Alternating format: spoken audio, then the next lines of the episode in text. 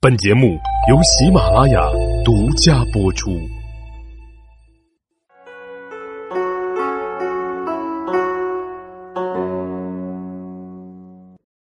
大家好，欢迎大家收听《有罗说历史》。咱们上集说到，在前有刘表拦路，后有张绣追击的时候，曹操却是认为自己在到达安众县时便能打败张绣。而当他真的率军抵达安众之时呢？张绣和刘表的联军扼守险要之地，使得曹操是背腹受敌呀。可是曹操却并不慌乱，他命人趁着天黑，在险要处挖凿出了一条地道，将辎重物资全都由地道偷运了过去，又设下了伏兵。当天亮后，张绣、刘表见到地道，以为是曹操已经连夜逃走了，便连忙率全军追赶。却是中了曹操布下的埋伏，曹操让步兵、骑兵两面夹攻，大败两人的联军。后来荀彧询问过曹操，说道：“您是根据什么来料定敌人必败的呢？”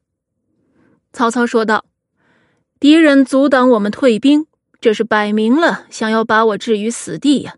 就凭此，我便知他们见我逃走，必然会不顾一切的追击。”因此，我们可以获胜。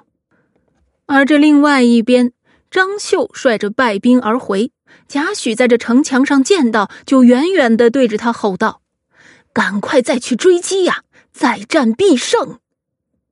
张绣登上城墙，向贾诩道歉说道：“先前没有听您的话，一直落到如此地步，现已大败，怎么还要再追呀？”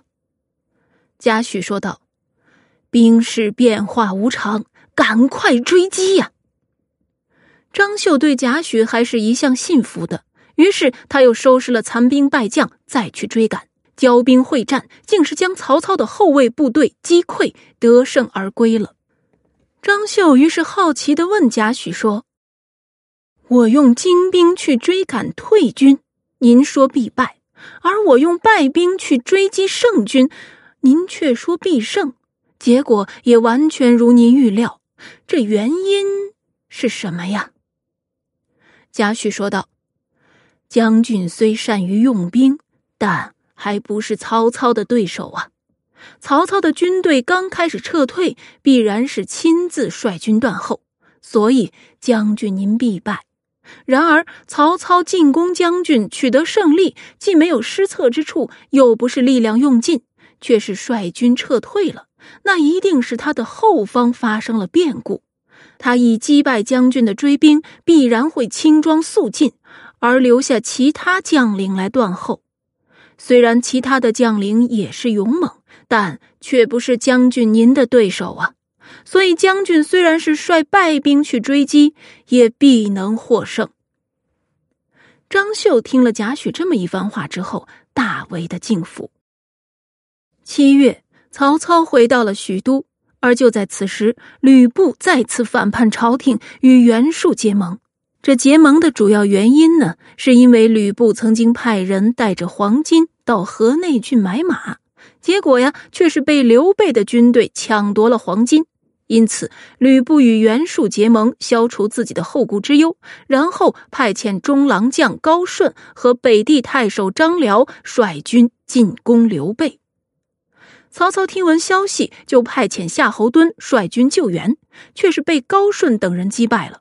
九月，吕布攻破了沛城，迫使刘备独身出逃，他的妻子再次被俘虏。曹操听闻了这个消息后，就准备亲自东征去攻打吕布。诸将都劝阻他说：“这刘表、张绣在后，如果您率军远袭吕布，必会发生危机呀。”而荀攸却不这么认为，他说道：“刘表、张绣心境受创，在此情势之下，不敢有所举动。吕布呢，为人是骁勇，又倚仗着袁术的势力，如果他纵横淮河泗水之间，必然会有其他豪杰响应啊。如今趁他刚刚背叛朝廷，重心不定，大军前往，定可将其击破。”曹操认为荀攸说的有理，于是他亲率大军出动。而就在此时，泰山军首领臧霸、孙观、吴敦、尹礼等都归附了吕布。而曹操率军东进的途中，在梁地遇到了只身逃出来的刘备，于是就与他一同进驻彭城。陈宫听闻曹操进驻了彭城，就对吕布说道：“我们应当迎击他们，以逸待迎，无往不胜啊！”吕布却认为不妥，他说道：“不如还是等待他们自己前来吧。”届时呢，我就把他们赶到泗水中淹死。同年十月，曹操继续率军进抵下邳，而在大军开拔之前，大肆屠杀彭城的守军和百姓，还活捉了彭城国相侯协。那么说起来，这彭城啊，是真的够惨的，经历了曹操两次的屠城。第一次呢。是因为曹操的父亲曹嵩在徐州身死，曹操进攻陶谦，连续攻拔十余次，最后与陶谦在彭城大战，陶谦战败逃走。彼时曹操携着私愤一路的屠城，杀了男女数十万，致使泗水为之不流啊。而这次攻打吕布，不知道曹操是不是对父亲之死尚有余怒。反正是他又一次屠了彭城。当然，在这史料里，曹操屠城的记载啊，可不只有这两次。张邈当初背叛曹操，与吕布一同逃跑，留下张超带着家属守在雍丘。曹操与兴平二年（公元一百九十五年）围攻雍丘数月，攻破并屠城，还杀了张超与张邈的全家。这一段，右罗在之前是提到过的。这里呢，简单帮大家回忆一下。另外呢，还有两次，分别是建安九年屠邺城，建安十二年屠柳城。这两次呢，还在咱们后面的故事线当中，在这儿啊，咱们也不赘述了，后面咱们再细讲。而这五次屠城，还都只算了曹操亲自下令的。史料中尚还记载了建安十九年夏侯渊屠新国扶罕。建安二十四年，曹仁屠宛城。相信若是没有曹操的默许，想来他的手下部将也不敢轻易屠城吧。故而，《三国演义》中也许为了故意塑造曹操奸雄的形象，对他是有所黑化；但是在中国的历史上，他残忍好杀的名头确实也是难以逃掉的。好了，我们继续顺着时间线往下看。曹操的大军攻至下邳，吕布是亲自率军屡次与曹操交战，却是全都大败了，只好退守城池，不敢再出战了。